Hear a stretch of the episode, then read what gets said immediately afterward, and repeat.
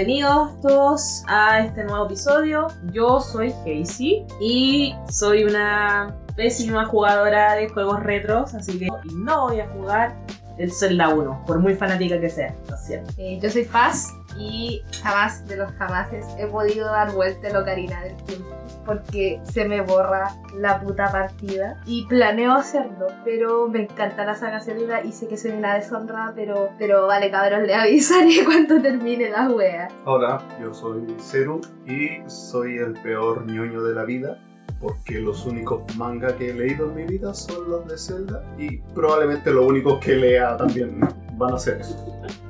Paso. No pienso leer más mangas. Pasó, hermano. Pasó. Bueno, ah, somos la Triwea. En realidad, nuestro nombre artístico es Triforce Valley. Pero Triwea para los amigos y los que no sepan, los que no sepan inglés. No se sientan solo, cabrón. Exacto. No son los únicos. No son los Bueno, en, este, en esta ocasión nosotros queremos hablar un poco de nosotros. Este va a ser como un capítulo de introducción a la temporada 1. Y vamos a contar algo, al- algo más, un poco más personal para que nos conozcan, para que sepa qué nos motivó a hacer este podcast. Y hablaremos de, de cosas como juegos favoritos o lo que se dé. Una En conversación realidad- abierta. Claro, es una conversación abierta y también vamos a explicar qué temáticas vamos a hablar en nuestro podcast y cómo empezamos. La historia eh, comienza en 1810 ¡No! con O'Higgins. ¡Ya! ¡Deja de ojir! Hermano ¿Cuál O'Higgins. es tu fetiche con los Higgins? Ninguno, pero.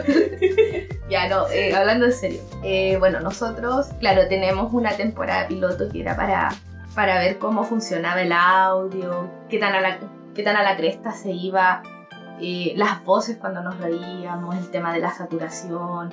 Eh, Aprender a usar eh, los programas de, de edición de audio también. Ya, eso, eso es importante. Nosotros somos súper novatos en el tema y de verdad esperamos eh, eh, darles, ¿cachai? Contenido de calidad. contenido de calidad. Entonces, desde ahora, después de este capítulo piloto, vamos a empezar a subir eh, realmente lo que es la temporada 1 de nuestro querido podcast. ¿Cómo comenzaba? Desde Higgins. no, deja ojir. No, ya. Eh, ¿Cómo muerto. comenzamos? ¿Cómo se nos ocurrió en realidad hacer este podcast? Bueno, en general nosotros somos súper ñoños. Sí, hay que decirlo. No, no vivimos en un armario, por si acaso, tenemos vidas normales. Como ahí no se asusten. Pero... Yo me baño todos los días. Sí, para que lo sepan, no Son- eso- esos son estereotipos nomás. Sí, claro, no, no, esa, no esos estereotipos culiados. Pero bueno, eh, un día, escucha, en diferentes carretes con el Ceru y con Feicita y con otros amigos más, de repente salían estas temáticas bien frikis, bien ñoñas, de temas culiados que para nosotros sí son interesantes, de series y todo el tema. Y con Ceru muchas veces conversábamos y decíamos, oye, bueno, nosotros deberíamos eh, grabar estas mierdas porque son interesantes y, dan para análisis. ¿Cachai? Y siempre lo tirábamos al aire, como, sí, sí, igual lo vamos a hacer, y la weá quedaba ahí, hermano. Conversación de puchitos con copetes. En algún momento les contaré la anécdota acerca de cómo Porygon es en realidad alguien, un Pokémon real. Ya, pero ese es un tema controversial en, esta- en este grupo y lo vamos a abarcar en Ese- un capítulo. Ese podría haber sido de lo más bien un capítulo bacán, así bacán, porque fueron como dos horas de discusión profunda y Literal. filosófica. Ojalá Literal. hubieran sido dos horas. Fueron como cinco. Ya está bien, está Pero bien. bueno, la cosa es que con Jessy, como no hace mucho tiempo, hace como un mes y medio, eh, justamente nos pusimos a ver unos youtubers que estaban hablando de un torneo ascendero, que de hecho es nuestro primer capítulo eh, como piloto. Y estaban haciendo un torneo y, y opinando de cuál para ellos era el mejor Zelda. Y puta, a mí me llamó la atención porque dije, puta, Zeru es un fanático de Zelda, yo igual cacho harto de Zelda porque me gusta mucho el lore. Y Hazy también es muy fanática. Y yo dije, weón, podríamos hacer esta wea. Y Hazy, como nunca, me dijo, ya, pues démosle, weón. ¿En qué topamos? Y eran como a las 7 de la tarde o tal vez 2 de la mañana, no tengo perra idea, weón. Pero era como ese el estándar, En entre ese rango, 7 entre las 7 de la tarde y las y 2 de la mañana. ¿Cachai? hablando de Un rango bastante amplio. Y La vía del cesante.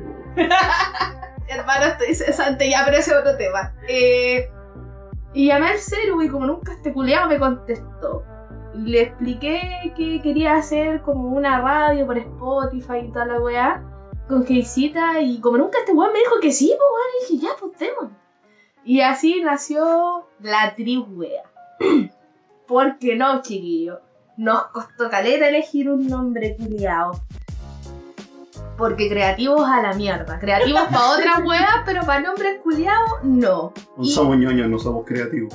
No, ¿qué te pasa, hermano? De hecho, antes que igual habíamos barajado la posibilidad de llamarnos Tripixel. Hermano, Pero, puta, yo no lo puedo decir, weón, así como. rapidito no se puede. No, puedo decir un montón de trabalengua, pero Tripixel. Pero Tripixel me costaba, weón. Entonces era como que no, Tripixel no. No, y era como muy me, entonces justo estábamos hablando de Zelda después de grabar uno de nuestros primeros capítulos pilotos. Y, y entre puchitos y copetitos y weá, igual dijimos, puta, igual somos tres, ya sí. Y, y la trifuerza y la weá, y salió el tema de la trifuerza y dijimos, ya, pero en bola nos podamos llamar Triforce, ya, y Valley, porque hermano, estamos grabando en Azapa. Hermano, sí, Valle. Valle, Estamos ¿cachai? en un valle. Estamos en un valle. Y dijimos, claro, igual podríamos ser como la Trifuerza y cada uno como que se identifica un poco con eso. Por ejemplo, por, por dedito dijimos que Hazy era Ganondorf. Dedocracia. Dedocracia. Democracia. Eh, el Ceru dijo, no sé por qué chucha, eh, yo era como el valor y weá y toda la mierda porque tengo que tener mucho coraje para hablar tanta mierda. Y, y el Ceru, puta, en cuanto a lo que es conocimiento ñoño, yo creo que desde los tres él sabe más weas frikis que nosotros. O sea, yo soy la princesa. Hermano, hermano, te pusiste Ceru por, Por favor, Ceruda. Ceruda por Zelda en Japón, weón. No me weísto, hermano. Pero a raíz de eso nos pusimos Triforce Valley. Triwea para los amigos porque nos parece chistoso que, que nos digamos Triwea. Ahora, si bien nosotros igual tiramos la talla y hablamos muchas mierdas y yo honestamente soy súper garabatera, igual a nosotros nos interesa hablar eh, con bases de diferentes temas que nos interesan. Eh, más adelante, si esta comunidad crece, que ojalá sería bonito que, que fuese así, eh, ustedes igual podrían decir qué temas les interesa que nosotros abordemos. Pero lo que yo quería decir en este momento es que nosotros igual, a pesar de que lo agarramos para el video y todo el tema, eh, igual hay toda una investigación de por medio y toda una preparación de por medio porque igual queremos hacer una hueá de calidad, ¿cachai? De hecho, eh, como igual estamos interesados en saber qué es lo que ustedes opinan o si nos quieren decir eh, alguna sugerencia, siempre va a haber en cada capítulo, en la parte de abajo, si nos escuchan desde Spotify, un, un apartado de preguntas. O sea, donde nosotros les vamos a hacer preguntas. Por ejemplo, ¿qué te gustaría que no, que, qué temas te gustaría que nosotros tocáramos? Y ahí todas las personas pueden hacer una respuesta. O sea, no sé, si les tinca algún día quieren escuchar acerca de hablar de Pokémon, o de alguna serie, o de, algún, de alguna película, o de alguna O quizás cosa se así. mencione algo dentro de un capítulo, se, Exacto. se mencione como algo a la pasada y a esa Y- persona le puede interesar más o menos. Exacto, entonces ahí ustedes siéntanse, siéntanse libres de, de opinar, de decirnos qué les gustó, qué no les gustó, si tienen alguna, alguna pregunta, alguna duda. Eh, en el mismo capítulo en Spotify, un poquito más abajo va a ser la pregunta y ahí pueden contestar. Ahora, cabe recalcar que no solamente vamos a hablar de videojuegos. Si bien a nosotros tres nos gusta caleta el mundo de los videojuegos, en realidad no es el único tema que vamos a abordar. Puede que un día literalmente nos pongamos a hablar de pegas culeas pencas que hemos tenido o de carretes culeados bizarros que hemos tenido. O películas, Claro, o, o películas. series. O política, no. No, política no. No, hermano, ahí nos vamos a la mierda. No, pero en algún momento en volada sí vamos a hablar de política. Tal vez salga, pero yo no lo planeo. No, no, no es planeado, cabros, que no sepan, pero como está la situación en Chile, en bola sí sale, weón. Pero, Pero, la idea es que, pero la idea es es que, que sea no. variado el contenido del Exacto. podcast. Claro, aunque mayoritariamente enfocado al mundo ñoño. Sí, porque somos los tres ñoños y nuestra vida es ñoña, weón. Si ustedes deberían ver cómo nosotros tenemos la, eh, los videojuegos, weón, los libros, los mangas, esas cosas nos gustan. Entonces, obviamente, esos es como los temas que más dominamos. Ahora, cabe recalcar que sí nos bañamos, que no seguimos el estereotipo culiado de ñoño que cree todo el mundo. Nosotros sí tenemos una vida Una normal, vida social. tenemos una vida social. y todo el tema. Así que no, no están hablando con gente encerrada en un closet, ¿cachai? De hecho, estamos grabando en, un, en, en nuestro estudio con Casey. Eh, cabe recalcar que sí, Casey eh, es mi pareja, abiertamente, y, y que Ceru en realidad es un amigo que ya tengo hace muchos años y valoro mucho. A pesar de que se va a notar que nosotros tenemos muchas opiniones eh, controversiales entre nosotros. Pero aún así nos llevamos bien y propicia igual lo que es el debate. Pero bueno, eh, vamos a hablar, bueno ya hablamos un poco de cómo nació Triforce Valley, vamos a hablar un poquito de nosotros y de cómo, de cómo nos insertamos a, a todo este mundo. eh, Pero, espera. Sí, vamos así. Pero a mí me gustaría saber, porque obviamente desde nuestro punto de vista nosotros empezamos así, pero yo no sé qué te motivó, Cero, a hacer este podcast con Sí, nosotros. realmente eso es más importante. Después seguimos con ese tema. Sí. Ya, weón, qué weón. Estamos cuéntanos. todos mirando al ceru por si acaso. No, no se ve. Interrogativamente. estamos interroga- con el dedito y weón. Me siento, pero sácame la lámpara de los ojos. Eh, bueno, en realidad sí, Pasita me había hablado hace, hace harto rato de que podríamos todas las conversaciones friki y esas charlas que hemos tenido, grabarlas en algún rato, me lo venía mencionando hace mucho rato. Eh, pero ¿qué pasó? Que un día me llamó a las 2 de la mañana, no sé por qué, y yo siempre le he dicho que no me llame, me mande WhatsApp, pero me llamó y estaba de buen ánimo, así que contesté y me dijo, oye, grabé un podcast y la weá así, y, y, y Zelda y toda la weá, y como andaba de buen ánimo, yo dije, ah, bueno, pues dale. y, ah, y ya, está. Y- básicamente Oye, weón sumiso, hermano. Así que, eh, nada, agradezcan que está de buen humor. Puta, hubiéramos sido la big weá nomás, po.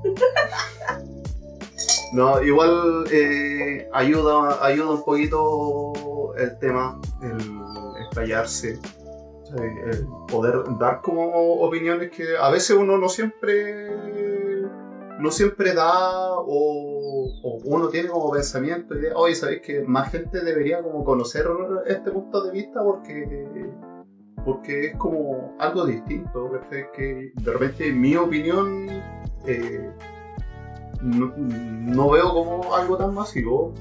Así sería bueno que más gente conociera como otros puntos de vista. O que entendiera cómo nos, cómo nos desenvolvemos y sobre todo romper estereotipos. Sí. Porque igual, eh, eso es algo importante ya que lo mencionas, porque igual es como.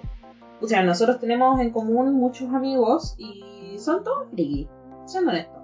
Pero hay gente fuera del círculo que, que también conocemos, obviamente nosotros por separado, y piensan que las personas que son frikis, que les gustan los videojuegos, o que les gusta la serie y el anime, son todos iguales, weones gordos que no se bañan, que están todo el día frente al computador o frente a la tele jugando, que no tienen vida social, que no tienen trabajo.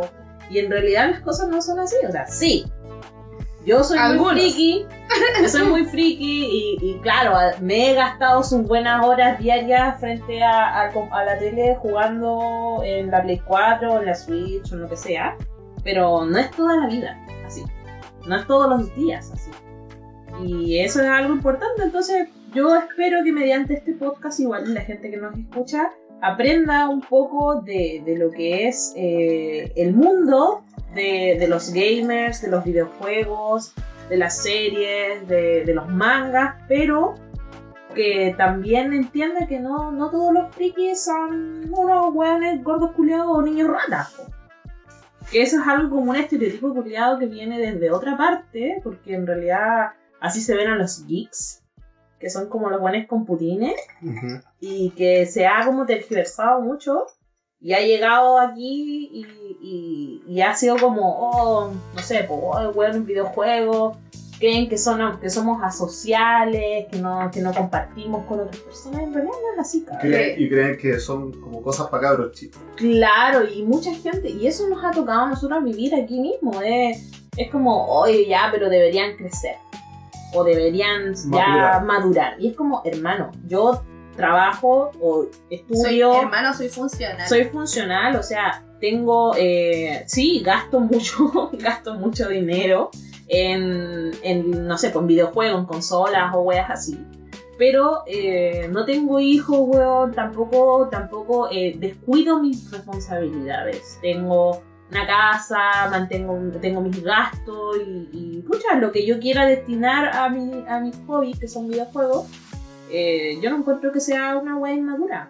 Aparte de que igual es como súper absurdo eh, desvalorizar todo el trasfondo que existe en lo que son las series, los videojuegos y todo el tema, porque eh, en historia, que personalmente es lo que me, me atrae más de los videojuegos, que para mí es como leer un libro, porque te, te relata, es como leer, de verdad es como leer un libro, te relata un montón, un montón de weás, profundiza un montón de temas, de repente se dan en la media volada y toca temas realmente crudos eh, y controversiales. Por ejemplo, hace poco yo me puse a jugar un juego que afortunadamente sí salió en español, joder, porque yo soy pésima en inglés, pésima, pésima, pésima, pésima, pésima.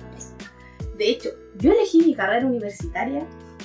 Sí me gustaba, pero elegí esa carrera universitaria en esa universidad porque hermano no tenía inglés a ese nivel. Afortunadamente ya estoy titulada y todo el tema, soy psicóloga, cabros, puedo analizarlos con propiedad. Eh, y bueno, la cosa es que ahora me puse a jugar un juego que se llama Persona 5. Eh, en Chile no hay mucha gente que conozca eh, los juegos de Persona. Pero weón, toca unas temáticas culiadas de abuso de poder, de abuso sexual, eh, de delincuencia infantil, weón. Un montón de temas culiados que son súper delicados y los aborda súper bien, weón. Lo relaciona mucho con lo que es la psicología, con lo que es la psique, lo que es eh, el deber ser de una persona, weón, cómo se inmersa en una sociedad y toda la weá. Y te vaya en la media con la weón y yo digo, ¿cómo puede haber gente que piense que literalmente jugar videojuegos o ver series o ver manga es matar marcianos? Es que yo creo que va desde la, De la la, igno- ignorancia. de la ignorancia. Claro, o sea, creen que todos los videojuegos son como Fortnite. Como Fortnite. creen que todos los videojuegos son como Call of Duty o San Andrea. O son weas que, claro, los niños ratan juegan. Como Mike, o sea, ¿cómo se llama esta wea de cubos? Eh, El Roblox. el Roblox, el Minecraft. Que sin desmerecer esa weá, igual claro. tiene un montón de trasfondos. Sí, no es lo que yo habitúo jugar, pero sí se analiza. Pero son, esos son videojuegos, que, lo que yo, lo que yo como entiendo de esos juegos, porque sí, no los he jugado, no soy fanática de esos videojuegos, pero sí los conozco, le he dado de repente su tiempo para. De hecho, yo jugué Fortnite, weón, yo de verdad dije, oh, tan bacán que el juego que tiene tantas personas que lo juegan, de, hay que darle una oportunidad, y en realidad no, soy pésimo el tema es que eh, yo creo que, claro, la gente cree que desde esos videojuegos que son tan populares entre los niños, eh, todos los videojuegos son así. Y en realidad no son así. Eso es solamente como un apartado de videojuegos que son en realidad sin mucho lore, sin mucha psicología de fondo. Son Claro, y, no, videojuegos y, no, y no limitándose a videojuegos, por ejemplo, eh, pasa mucho en el anime, también. que se ve mucho, ah, que son dibujos animados, cabros chicos, ¿cachai? No podéis llorar por eso. Y, Bueno. eh, herma- hermano, tú, tú- yo sé que acá las dos me pueden dar cátedra. Y, Cátedra. estamos, y, estamos, y estamos seguros de que, por ejemplo, si uno se pone a ver el trasfondo de, de One Piece, no es una serie para cabros chicos. No, para nada, para Es una nada. serie súper densa, súper política. Shingeki no Kyojin Política, guerra, weón. es- son brígidas que la gente no, usualmente no, no tiende a pensarte que están como también dentro del dentro hay, del hay mundillo. mucho, el anime tiene muchas, eh, bueno, obviamente los animes que valen la pena. Eh, tienen muchos como temas adultos de trasfondo. Por ejemplo, sin ir más lejos, las clan, las que hicieron Sakura Card Captor, las que hicieron Subasa Chronicles, las que hicieron Toy, toman temas súper controversiales que en el pasado eran temas súper adultos. Tocan la homosexualidad, el, traver, el traversismo, creo. No, el transgénero, el el transgénero, el travestismo. travestismo, eh, ellas hablan a Normalizan, través, mu- a claro, través de sus, de sus animes, hablan acerca de la identidad sexual. o sea, claro, y lo normalizan de un Exacto. punto pulento, ¿cachai? Que es una weá que en este momento en Chile se está viendo mucho. y ya lo hicieron hace como 10, Lo hicieron, 15 hace- fueron pioneras, ¿cachai? Lo, lo hicieron hace millones y millones y millones de años. Bueno, no millones, pero sí hace mucho tiempo, ¿cachai? Por ejemplo, series curiadas así como de culto, como por ejemplo Los Caballeros del Zodiaco, hermano, hay tesis de esa weá porque están históricamente correcto en cuanto a lo que significa eh, la- las leyendas y los mitos que rodean eh, lo, lo griego, que han hecho tesis de esa wea, porque de verdad es muy correcto. Ahora, sí, eh, cuando tú lees un anime, o sea, cuando tú ves un anime o lees un manga, para un latino igual es complejo porque se agarran mucho de lo que es la cultura japonesa y hay cosas como que tú no entiendes. Como por ejemplo, hermano, ¿por qué no se dan besos? ¿Cachai?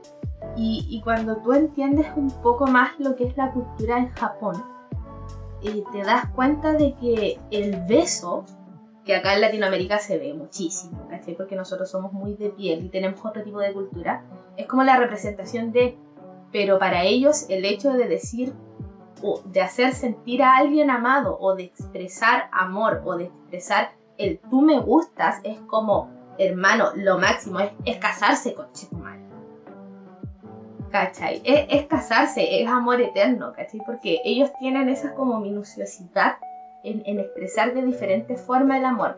Que no, que no se entiende, así que cabros no se aburren si los guanes no se dan un beso al tiro, porque en realidad que se den un beso prácticamente es como, wow, ya estos hueones se aman hacia un nivel estratosférico, porque ellos con tal de darse la mano o acompañarse hacia a, a- a su casa o, o que tengan ese ese como sin palabras que, que entiendan, ¿cachai? Que ambos se quieren, ya es suficiente y es una muestra de amor auténtica. De hecho, así como tú lo dices, la primera vez que yo vi anime, así consciente de que era un anime, porque obviamente cuando uno es chico vio hartas weas, por Chinchan, no sé, Oh, Chinchan. Dragon Ball, que obviamente son como la mayoría, la mayoría de los animes que la gente ha visto, que se acuerda. Cuando era, obviamente, gente de Sailor mi edad, Moon. Sailor Moon. Pero yo empecé a ver anime así como seriamente, como a los 15 años, por un amigo que me trajo eh, Naruto. Naruto, Naruto. Pero, eh, claro, yo Naruto vi, eh, fue uno de los primeros animes, Naruto, Sakura Card Captor, que de hecho lo vi hasta la mitad, pensando que era el final. Y también vi eh, Junjo Romántica. Y en e- yo decía, weón, ¿dónde están los besos? ¿A qué? Junjo Romántica ya hoy no, no hay tantos besos. O sea, sí hay como una... eh, como que te deja entender, te da, te da a entender. Y sí, avanzada la serie, hay besos. Pero las otras dos, como por ejemplo Naruto o eh, Sakura Card Captor, no, sé, no hay esta clase de, de, de demostraciones afectivas en público. Y me costaba harto entender cómo funcionaba eh, la sociedad japonesa, por qué eran así tan, eh, tan, no sé, individualistas, tan respetando tanto el espacio personal. Y me interesó harto y yo desde ahí que empecé a ver anime. No soy una acérrima de, de ver tanto anime, honestamente. Me gustan más los videojuegos. Pero sí, desde ahí que yo empecé a ser ñoña, weón. ñoña así a cagar. Y, y la perdimos. y- ahí, y ahí me perdió, y me perdió el mundo normie. Así que, bueno, de ahí conocí Zelda, Oh, que fue el, primera, el primer videojuego que yo jugué conscientemente. Porque cosí, desde que yo era niña jugué la PlayStation, no me acuerdo cuál era. Que era una weá bien pirata. una weá bien pirata que me trajo mi mamá a mi casa. Y jugábamos con mi hermano y jugábamos en un, en un cartucho que era así como mil juegos en uno. Que en realidad eran los mismos juegos culiados, los mismos Repetido 10 mil juegos, los mismos 10 juegos, repetido mil veces. Y ahí estaba el juego del circo, el Mario Bros. eh, el de los Charlie, weón. Sí, el de los patitos que tú tenías que dispararle, eh, el del Bomberman, y había mil juegos que yo honestamente era muy mala. Y, y claro, sí tengo esos, esos como recuerdos, pero la primera vez que yo jugué así, darme vuelta un juego fue el Zelda, el de mm, Phantom Hourglass, creo que fue, o el Sí, Phantom. Sí, jugué esos dos al hilo. Y bueno, yo quedé enamoradísima de la saga. Esa, esa puede ser la saga que me marcó a mí de por vida, porque honestamente Mario eh, y todos esos juegos que yo jugué cuando era niña en realidad no marcaron mi vida, porque yo simplemente jugaba por jugar. Pero el Zelda yo lo jugué porque me gustaba, realmente me gustaba.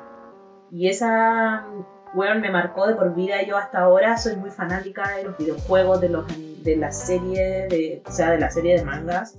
Y, y todo lo que tenga que ver. Yo grito cuando sale en el, en el la Nintendo, En el Nintendo Direct. en el Nintendo Direct. Yo grito cuando sale la wea. Weón, grité cuando salió, cuando recién te dejaron ver que había un Zelda Breath of the Wild 2, weón. Oh, yo me Oh, emocioné caleta, weón. Yo me dije, oh, sí. Y hasta ahora sigo esperando.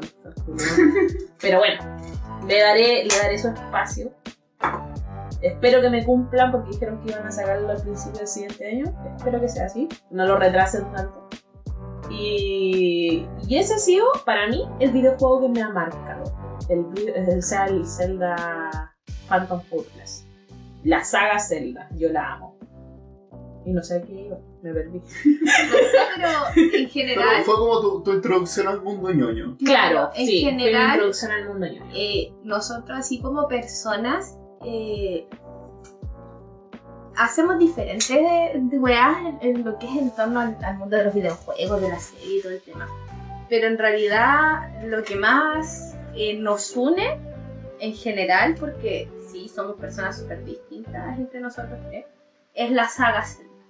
A los tres nos gustan las sagas. A mí me gustan otro tipo de sagas también. Por ejemplo, a mí me gusta mucho Pokémon, eh, me gusta mucho, por ejemplo, las, los personas me encantan, eh, los juegos de Digimon me encantan. Eh, hermano, los juegos de baile también me encantaban, Crash Bandicoot, Spyro, todas esas weas a mí me gustaban mucho me, me saben infancia. Clonoa, que es un juego que no mucha gente conoce, es precioso, ¿cachai? En realidad lo que nos une más a nosotros es la saga Zelda y probablemente vamos a hablar de mucho de la saga Zelda. Porque nos interesa eh, comunicar también eh, lo, que, lo que quiere entregar esta Zelda. De, de hecho, eh, hay un libro de filosofía de la saga Zelda que, que Ceru pasó, eh, que está en inglés, lamentablemente para mí. Y afortunadamente para mí, porque la Casey sabe mucho inglés y está traduciendo. Y ya en algún. Claro, en algún momento lo va a traducir completo. Y, y vamos a hablar probablemente de ese tema. Pero bueno, Ceru, hablamos mucho nosotras. pues, Es, es como para que vean un poco la pincelada de que sí, somos gente ñoña y vamos a hablar de cosas ñoñas, pero eh, vamos a tratar de dar como el punto de vista de que no es solamente como el, pasarlo bien viendo el mono chino o, pasarlo bien jugando, sino que hay todo un, trasfondo, hay una razón de por qué estamos disfrutando lo que disfrutamos. eh, eh, qué nos produce emocional, psicológicamente. Eh, como para, de nuevo, salir un poco del estereotipo de que son cosas para chicos. Eh, por ejemplo, a mí, eh, sí, Zelda me produce muchas cosas. Eh, yo soy ultra fanático de la saga y así también un poco como, como mi, mi- mi introducción como de lleno a lo que es el mundo ñoño, sobre todo los videojuegos, porque yo soy ñoño de videojuegos más que de, de anime o de manga. Eh, sí, para mí fue Zelda, específicamente lo que haría en el tiempo. Eh, yo- de juego. Pedazo de juego. Lloro, Lloro. lloro. llora, llora sobre tu partida no guardada. Cállate, weón. Cuatro veces la misma weá, weón. Yo, Pero yo eso no habla mal del juego, habla mal de ti. Exacto. Oye, no, lo he vuelto a rejugar un montón de veces porque el juego es buenísimo.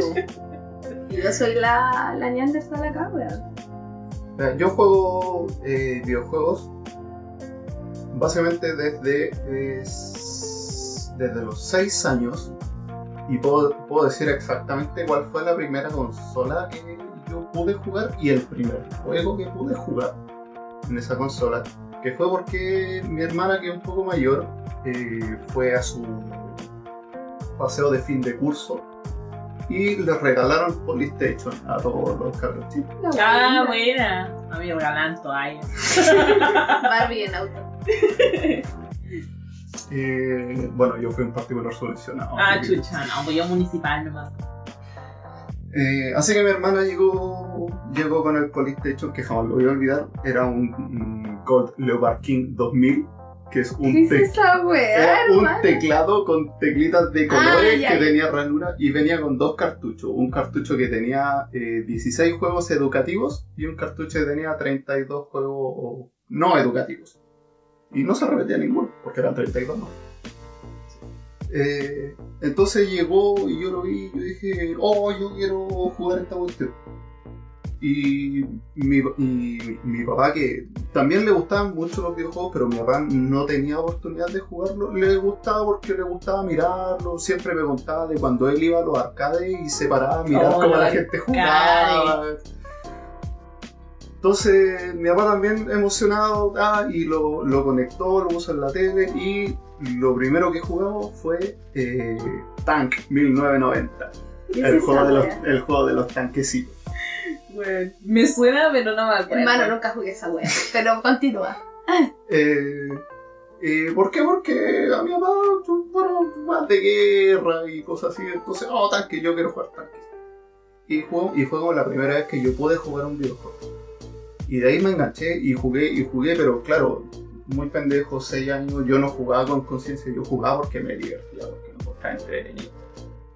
Eh, jugaba con las horas que me permitían jugar en la casa, porque Claro. igual eran medio estrictos. Mi mamá nunca le gustó mucho el tema de los videojuegos, así que, eh, eh, claro, no lo entendía y. y ¿Y para qué vamos a andar como eso? Igual creen que esa weá es solamente para los niños. No, Sí, un pues, y- rato y. igual no, y- no fa- no faltan los papás que en esos años creían que los po- Nintendos el- quemaban las el, teles. el, el Pokémon que era weá del diablo.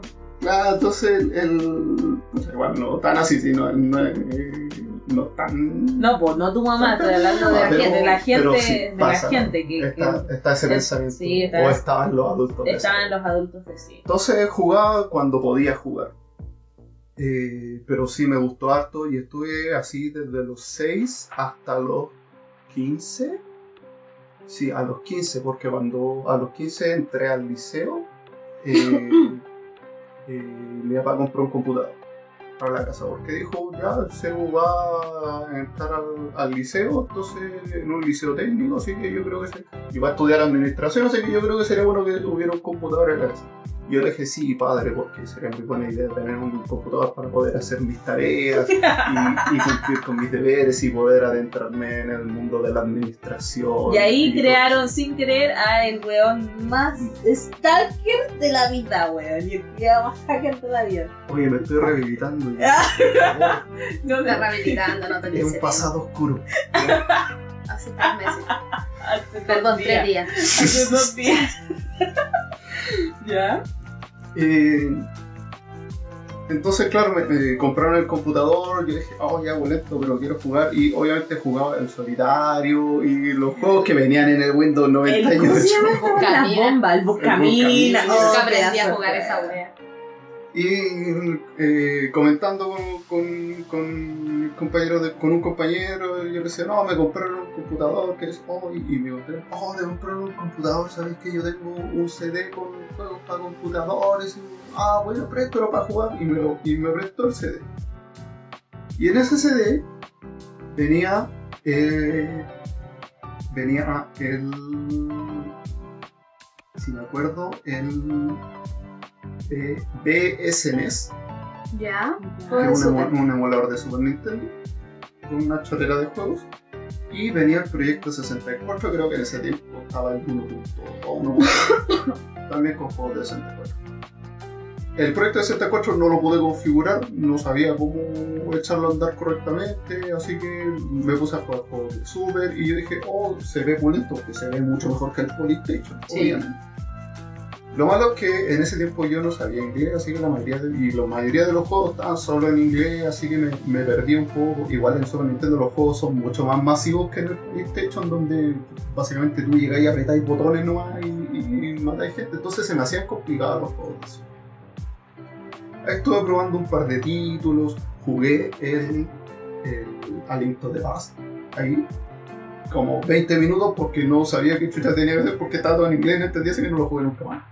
Y dije, eh.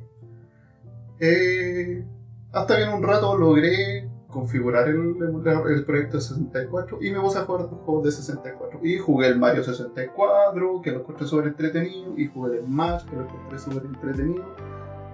Hasta que en un punto puse lo que of Time.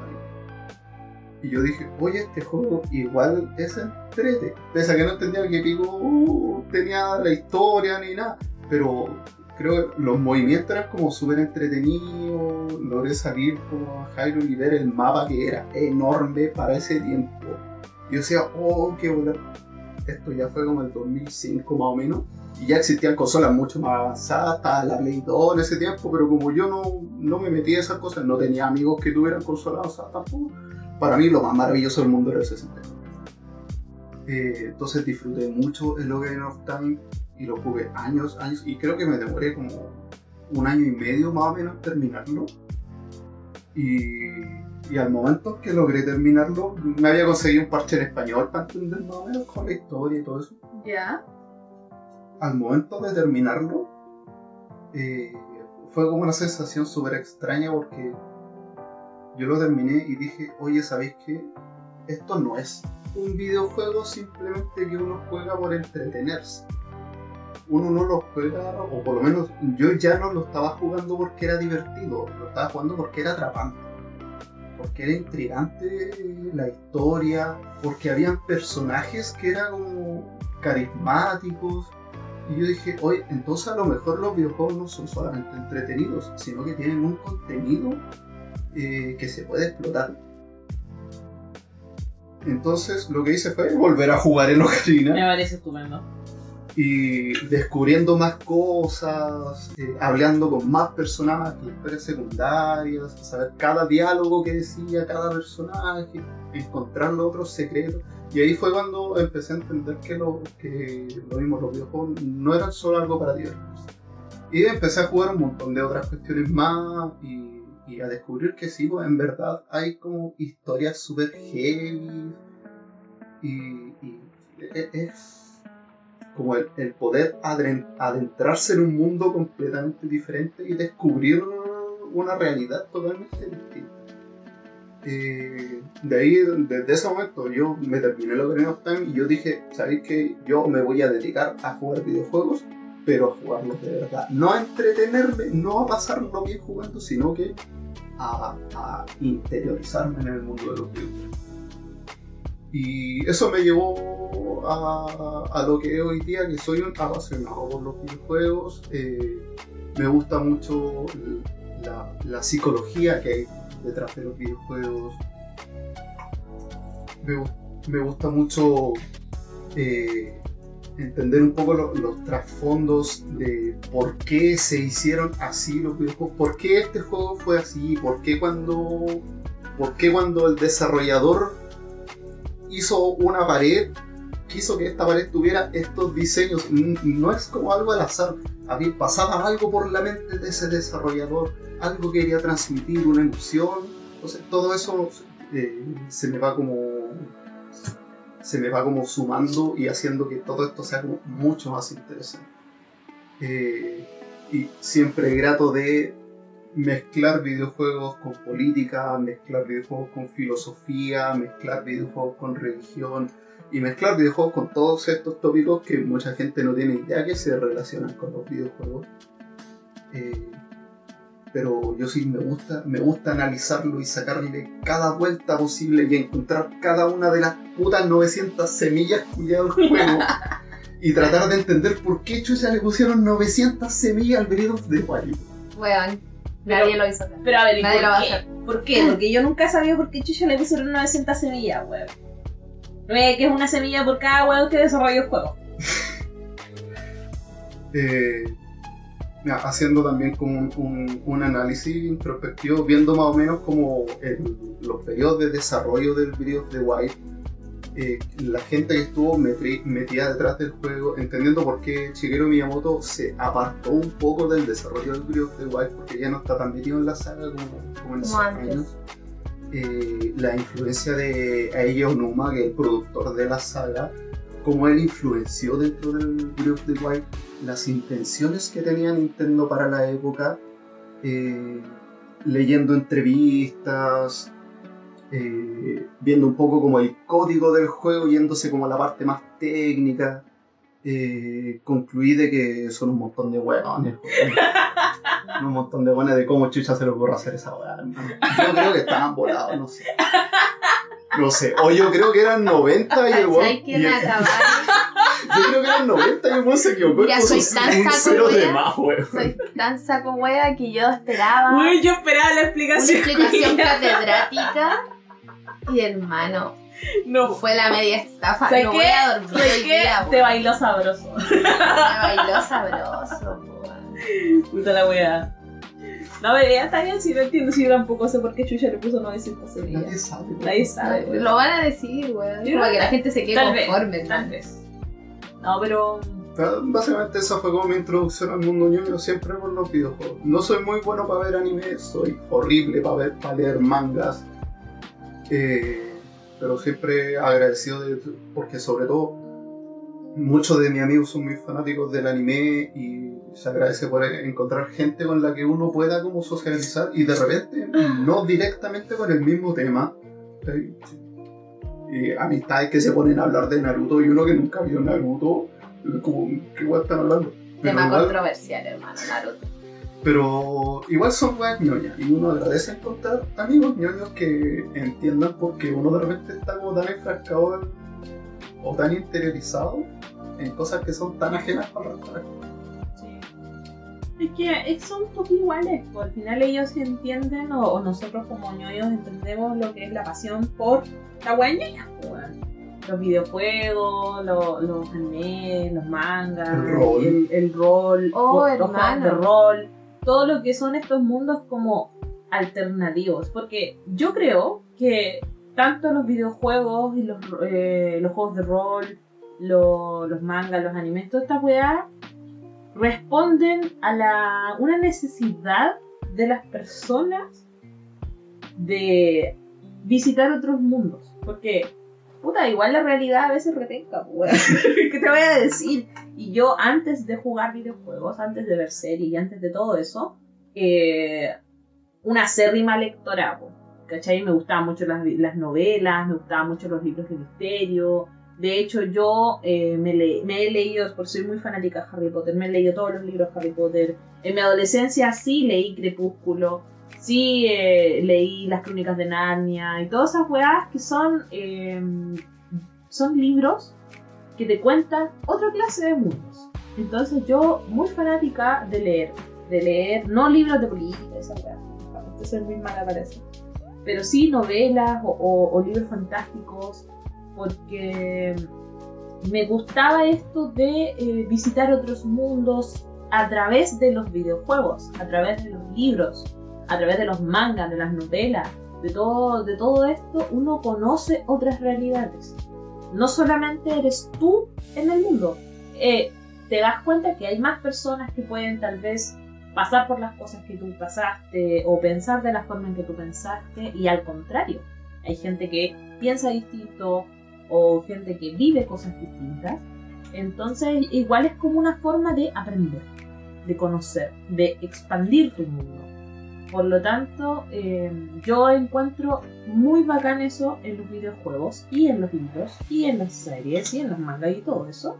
Porque eh, tú conoces y te, te cultivas como persona.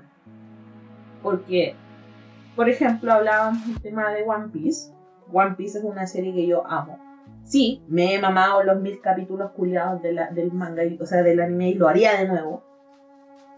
Eh, no es un anime que se trate solamente de Luffy y de cómo él quiere ser el rey de los piratas. Esa es solamente como la premisa principal Pero no es todo el anime así. No se trata solo de Luffy, se trata también de las personas que lo acompañan, de los amigos que él hace, de los enemigos que él hace, de las personas que enfrenta y del mundo de Luffy. Que trata mucho el anime la wea de violencia, violencia para, para en contra de las minorías, la esclavitud, eh, el racismo, el, la xenofobia, eh, no sé, weón, temas culiados muy, muy bélicos, la corrupción en el gobierno, el abuso de poder de parte de las personas que deberían protegerte. Weón, son, son temas cuáticos, son temas adultos y que tú, como persona que tú ves, dices, weón, eso también lo vivimos nosotros. Y son temas culiados bacanes porque tú de esa manera ves cómo los personajes se van reaccionando a, este, a estas situaciones. Lo mismo pasa con The Breath of the Wild, por ejemplo, que tú dentro de, del, dentro de ese mundo, tú despiertas y no sabes nada. No sabes nada, el Link no sabe qué pasó, tiene, aparentemente durmió por mil años, pero él no, no reconoce, no recuerda qué pasó. Se enfrenta a un mundo totalmente desconocido, en ruinas, y, le van diciendo, oh, tú despertaste, y él de a poco se va dando cuenta que tiene una misión por delante. Y esa persona eres tú. tú te identificas con Link. Y eso es muy bacán. Y eso es lo que yo encuentro que me gusta mucho de los videojuegos. Esta, esta capacidad que te da de eh, no sé cómo decirlo, salir de tu propio personaje, despersonalizarte. despersonalizarte, salir de tu propia persona y volverte otra persona. Lo mismo pasa con los juegos de rol. En los juegos de rol, tú ya no eres tú. Tú pasas a ser otra personaje en otro mundo, en otra circunstancia. Y son momentos en donde tú te desligas, de, te desconectas de tu realidad, que sería en este caso Casey, yo dejo de ser Casey y paso a ser, no sé, un bardo, paso a ser una asesina, paso a ser cualquier cosa que me, me entretenga y me distraiga y me ayude también a pensar como otras personas.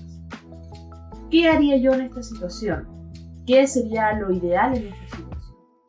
Entonces a mí me gusta mucho eso de los videojuegos esta creatividad que hay de fondo, esta posibilidad de despersonalizarte, esta, eh, todo este conocimiento que existe también. Y además, además, se nota el trabajo que también tienen las personas que crean el videojuego o las personas que crean la serie o las personas que crean el libro porque eh, tú, puedes ver, tú puedes ver cómo se trabaja, cómo se trabaja también cómo piensan en ti como jugadora o como jugador para que disfrutes lo más que puedas del, videojuego. Entonces, bueno, a mí me encanta todo eso. Eh, y de esa manera yo puedo leer y disfrutar muy bien un libro, una serie, un manga, una película, un juego de rol, un videojuego, juegos de mesa, juegos de cartas. Bueno, me encanta. Es por eso que yo amo tanto el anime, o sea, el el, mundo friki y yo creo que voy a morir friki. Voy a morir friki. Bueno, a mí me pasa algo distinto en realidad, porque a mí lo que más me gusta ver en un libro, en una serie o en, en una película, en un videojuego, es la pasión que tiene la persona o las personas al elaborar este mundo. Anécdota. Cuando yo era niña, eh, yo reprobé pre-kinder o kinder.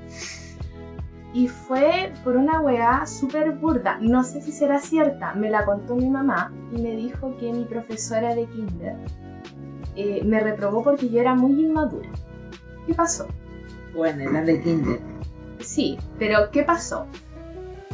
Había una sección en el, en el kinder o el pre-kinder en el que yo estaba, en donde a ti te leían un libro. Y yo siempre me encantaba mucho que me contaran una historia y yo ir imaginando y apasionándome por, por lo que me iban a relatar. Y cuando terminaba ese espacio, yo me quedaba ahí sentada y le pedí a mi profesora que por favor me siguiera, me siguiera contando historias. Recuerdo que hay, hay una anécdota curiosa muy penca en donde me hicieron pintar una ballena con un crayón. Y yo no quería pintar la ballena con el puto crayón. Porque quería escuchar cuentos. Y la profesora me dijo, no, porque ahora es momento de pintar. Y yo le dije, yo no quiero pintar, yo quiero seguir escuchando historias. Ya, pero si tú pintas la ballena, yo te voy a contar historias. Y recuerdo que pesqué la ballena, pesqué el crayón y la pinté como la reverenda wea. Y, dije, ya terminé. Y la profesora me quedó mirando así como, weón, me estáis desafiando. Y no, hermano, no la estaba desafiando, sino que yo quería seguir escuchando. Y a mí, algo que me apasiona mucho es, como decía, escuchar a través de las páginas de un libro, a través de las escenas de una serie, a través de las páginas de un manga, a través de la dinámica de un juego, qué es lo que te quiere decir esa persona. La pasión, el tiempo, la rigurosidad que da esa persona para crearte todo un mundo en donde te dice esto es lo que quiero decirte, esto es lo que quiero enseñarte, esto es lo que quiero mostrarte. Me encanta cuando hay un autor juliao que es capaz de atraparte tanto en una saga, en una serie, en un manga, en un juego, eh, que tú dices, este weón debe amar lo que hace porque lo hace con tanto gusto, con tanto detalle y con tanto aprendizaje que es imposible no amarlo, ¿cachai? Y es por eso que eh, yo tengo un grave problema, por ejemplo, con los protagonistas de un libro, con los protagonistas de una serie o de un videojuego, porque a mí cuando me emperran no tienen un sinsentido que va en contra de todo lo que es un personaje en el inicio, bueno, y que se va a la chucha y no tiene un argumento, me manda a la cresta y de verdad es súper penca para mí y muchas veces he tenido que dejar de ver series o, o, no puedo continuar viendo series porque evidencio que el autor ya no ama lo que hace. Y es algo que a mí me pasa mucho, opinión controversial, lo digo al tiro, que me pasa con Naruto, hermano.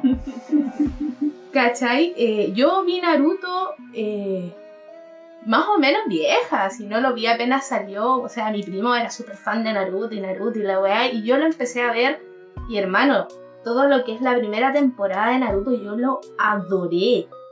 Lo, Naruto, Naruto chico. Lo, lo adoré porque se nota la pasión culiada que tenía Kishimoto, weón, por, por hacer su manga, weón. Todos los detalles, cómo dibujaba él, weón, lo que, lo que decían sus personajes, el aprendizaje culiado, la, la, lo, que, lo que crecieron los personajes y toda la weá. Y llegó un punto en Naruto Shippuden en que el weón se, de, se nota que ya no ama lo que hace y el weón hizo lo que quiso con su saga culiada y a mí me perra, weón. De verdad, a mí me emperra porque llegó a ser un sinsentido y yo denotaba la desesperación de ese autor porque terminara la weá, weón. Y, y es penca porque, ¿cómo podía estar tan quemado para pisotear algo que amaste tanto, ¿cachai? Algo que te costó tanto elaborar, algo que, que, que, que supuso entregar tu tiempo, impuso entregar un poco de tu vida, ¿cachai? De tu filosofía y pisotearlo, hermano. Y ese es mi gran problema con Naruto. Para mí, Naruto, Chipuden debió haberse quedado hasta pen, conche tu madre, porque todo lo que viene después es una, una vil mierda, weón. Y yo sé que mucha gente me va a odiar por esa weá, pero es una vil mierda.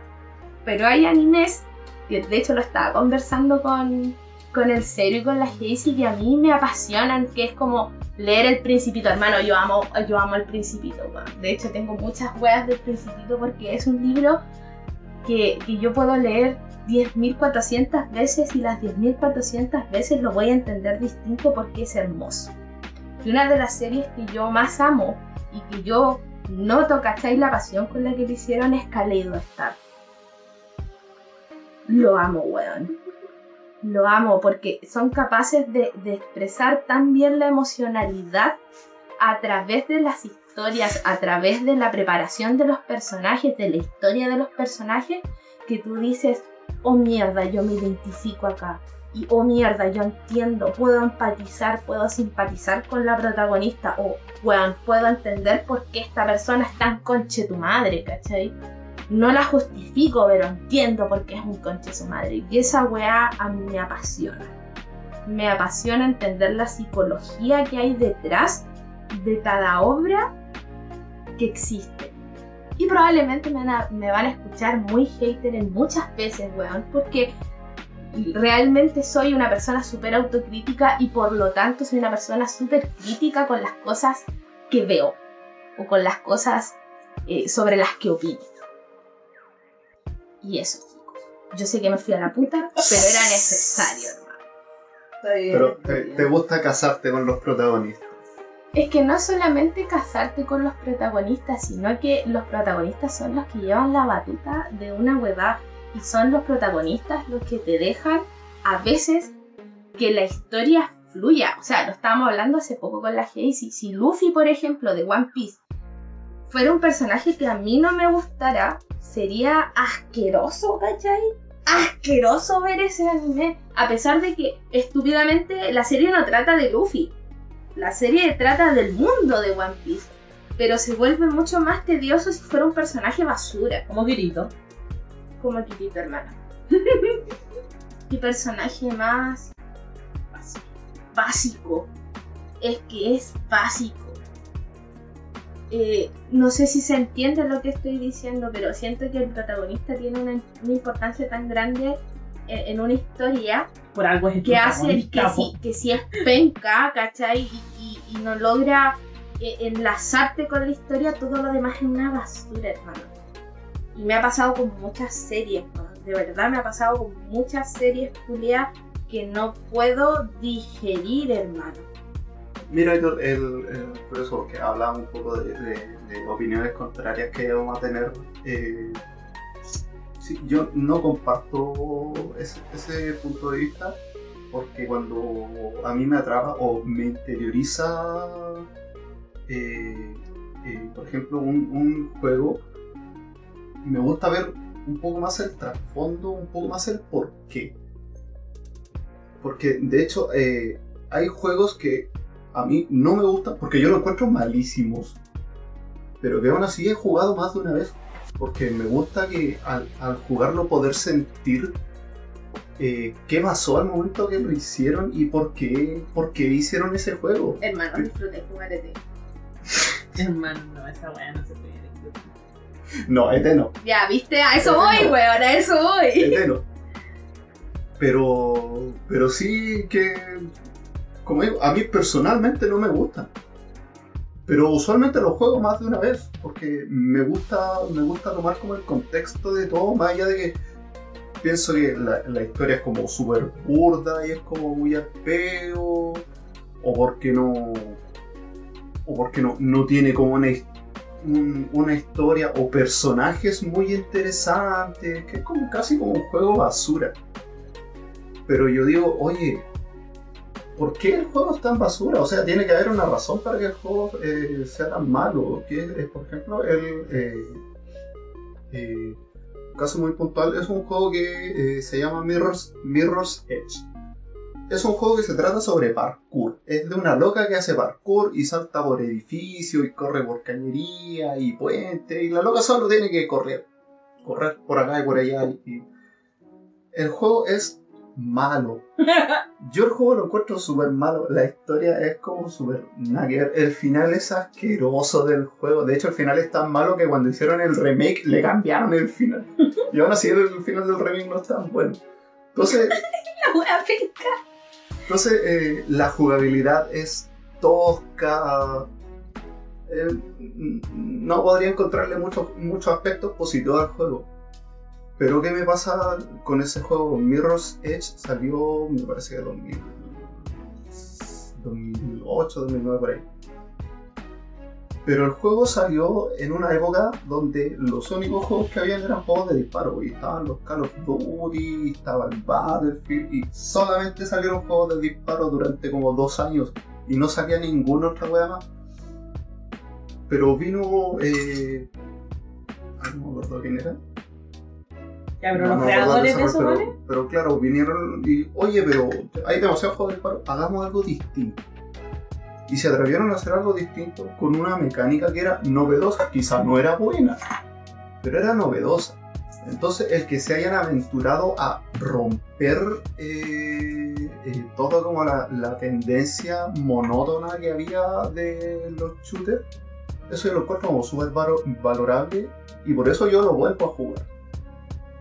Porque me gusta, me gusta saber, oye, pensar de que estuvimos dos años solo disparándole gente, pero esta vez es nueva, es distinta. Y así con otros juegos. No tiene que gustarme como lo que contiene propiamente en sí el juego. Pero si el contexto me llama la atención, Es que pues una cosa es un juego, porque por ejemplo, yo igual he jugado caleta juegos básicos, ¿cachai? No viendo el trasfondo de por qué salió ese juego y toda la wea. Pero otra cosa muy distinta es ver una serie.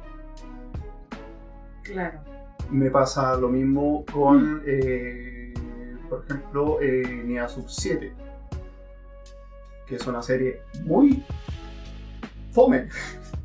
La serie es muy mala porque es ridículamente lenta. No hay como un arco esencial en la serie. Como que nada se concluye. Los personajes están hechos muy al peo. La historia está hecha muy al peo. Los diseños están hechos muy al peo. El audio está grabado muy al peo. Todo está hecho muy barretamente en la serie. Es nada. La serie es nada.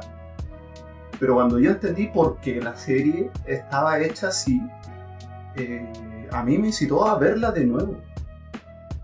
Porque te da como otro enfoque para poder verla. Y hasta ahora sigue no teniendo personajes memorables y la trama sigue siendo... No, la trama no es como la web porque no tiene una trama siquiera la serie.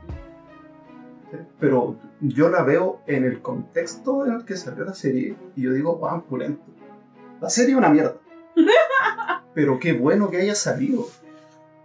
Entonces, eh, como eh, distintos puntos de vista de qué es lo que nos llama como a... Ya, entonces como A síntesis sería como que a ti te gusta más o te motiva el trasfondo y el contexto de una serie o un videojuego. Claro, A La Paz le gusta más lo que es la historia principal del personaje. Como desarrollo el de desarrollo, personaje. el desarrollo del Mira, personaje. a mí lo que me llama la atención es el desarrollo de personajes, el desarrollo del mundo, en qué momento se hizo la historia, qué temáticas toma la historia, ¿cachai? Y la psicología que hay de trasfondo, de cómo me, cómo me engancha y cómo me apasiona lo que me están mostrando, ¿cachai? Porque, por ejemplo, hay juegos que, puta, en realidad a mí me saben infancia, pero tampoco es que diga así como ya esta weá me dio el estilo de vida madre así porque vos jugáis Pepsi Man y, y es una, un weón vestido de Pepsi corriendo Bueno, ¿cachai? es que el Pepsi es muy bueno. Pero a eso voy el juego es muy bueno pero Yo no sé por si qué es tú tan bueno. no pero una cosa si tú me vas a vender ¿Por qué no lo es? Cuidado malo. si tú me vas a vender una historia que tú dices que es trascendental, weón, que es pulenta y la weá y toda la mierda, y resulta que a mí me parece una incongruencia culiada, una desvalorización culiada de tus personajes y una preparación de mierda, la voy a aborrecer, weón. Y la voy a aborrecer, weón. Porque me va a parecer un sinsentido, weón. Es un sinsentido. Como por ejemplo los vende wea. Esa wea a mí me apesta. Y lo digo abiertamente, me apesta Boruto, conche tu madre, me apesta Boruto, weón. Y no es que odie las segundas partes, pero Boruto me apesta, hermano, weón. Quisieron cagar tantos personajes en esa serie, weón. Naruto culiao está mal padre, weón. Siendo que fue y que un fue niño weón sin weón. weón, y fue un weón pulento. eso aprendió. Muchos weones dirán así, no, pero es que él no sabe ser padre porque él no sabe tener familia. No, hermano, pero es que el personaje está lleno de, de hoyos argumentales, pues weón, el weón perdió la esencia de sí mismo, pues weón. Y eso también evidencia que el autor, que de hecho puso su nombre así como no está supervisado por mí y se lo pasó a otros culiados, weón, lo basurearon la obra, weón, la basurearon, weón. Pero Pero a eso voy, ¿cachai? Es como Puede el legado yo- maldito. Harry Potter. Claro, puede que yo disfrute una obra, ¿cachai? Un juego, lo que sea y toda la mierda. Como puede que también lo aborrezca por las razones que ya dije. Pero muy diferente es cuando a mí me apasiona un juego. ¿Cachai? Cuando digo, oh, esta weá está bien hecha, weón. Y me inserta realmente. Que es la weá que me pasó jugando Persona, por ejemplo. Esa weá es con en la cabeza, hermano. Pero eso.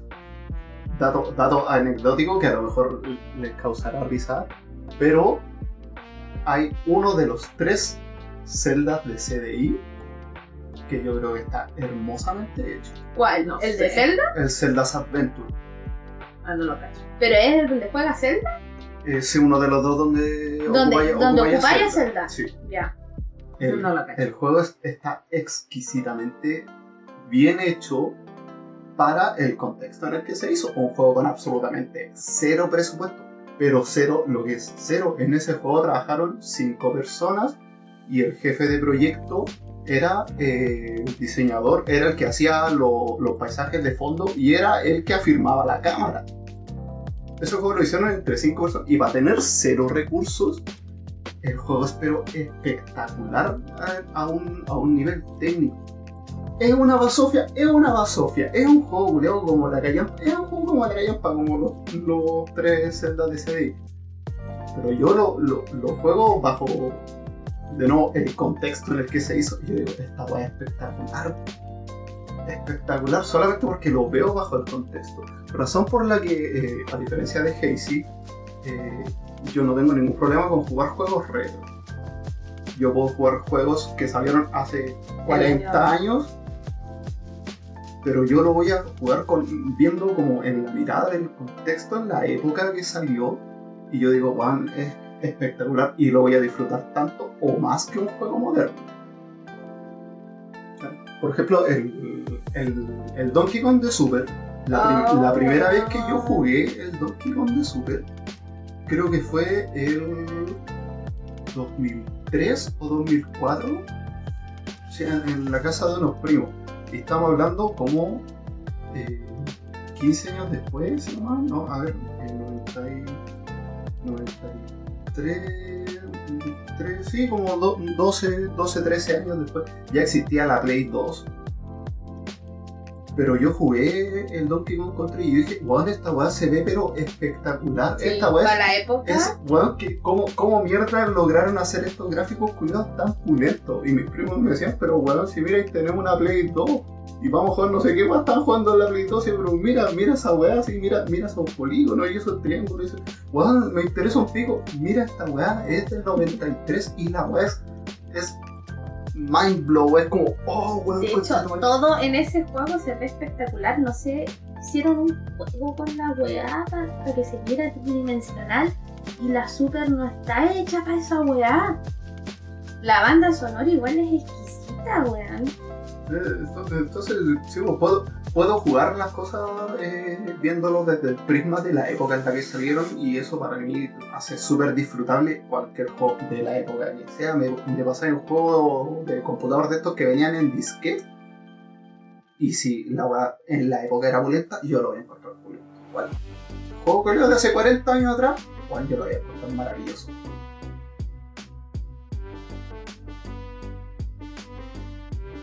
Paréntesis, 6 y 100 parece.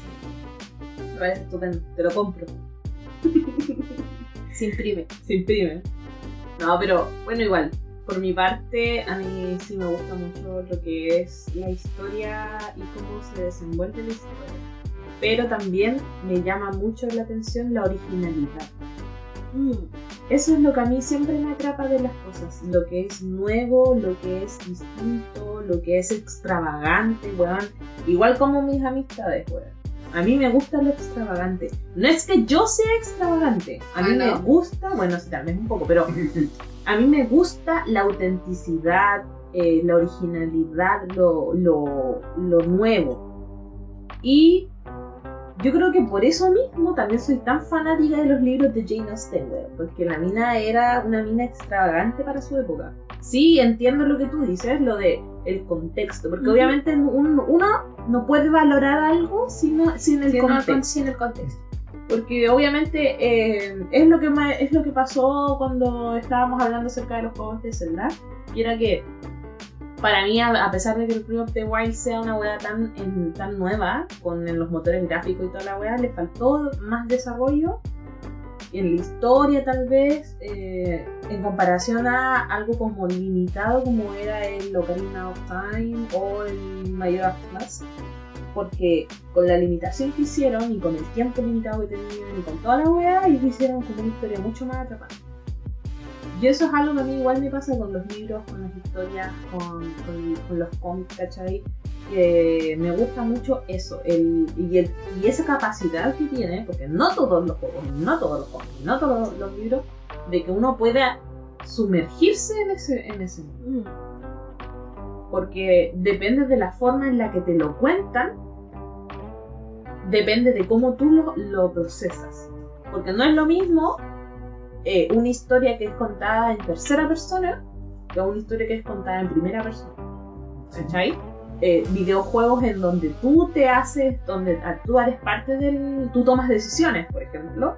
No es lo mismo a un juego en lo que ya todo la- está preestablecido y Claro. tienes que ir avanzando. Eso, por ejemplo, los juegos de toma de decisiones a mí me gustan mucho.